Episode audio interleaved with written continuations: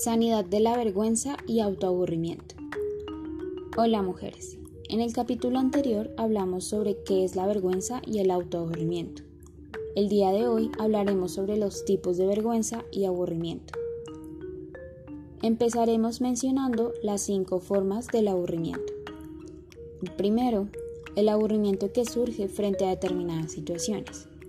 El segundo, el aburrimiento durante el ejercicio de una actividad realizar una tarea como dormido o en automático, pero estando en estado de vigilia. El tercero, el aburrimiento engendrado por hacer nada que se considere valioso.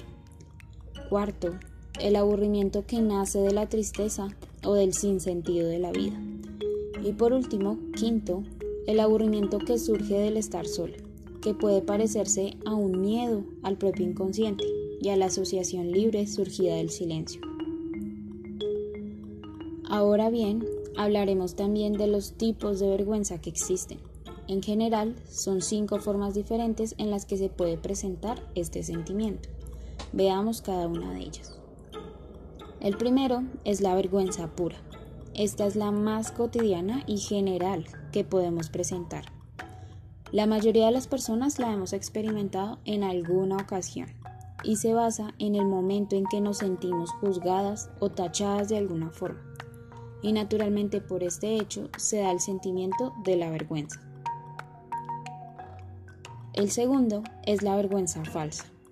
En esta segunda situación nos culpan o nos acusan de algo que realmente no hemos hecho, pero presentamos vergüenza por el hecho de ser acusadas injustamente. En algunas ocasiones puede ser tan fuerte la manera de acusarnos que sentimos en realidad que sí tuvimos que ver con el hecho. El tercer tipo es la vergüenza de la vergüenza.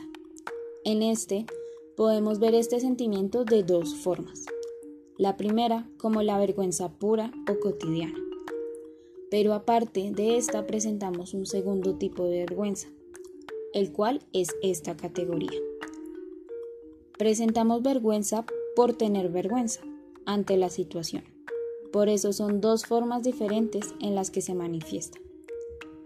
El cuarto es la vergüenza tóxica.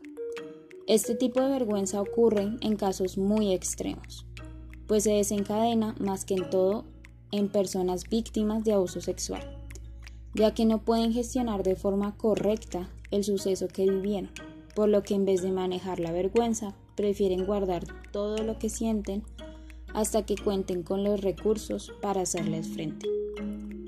Por último, quinto, la vergüenza ajena. En este último tipo de vergüenza, la persona que realizó el acto presenta vergüenza.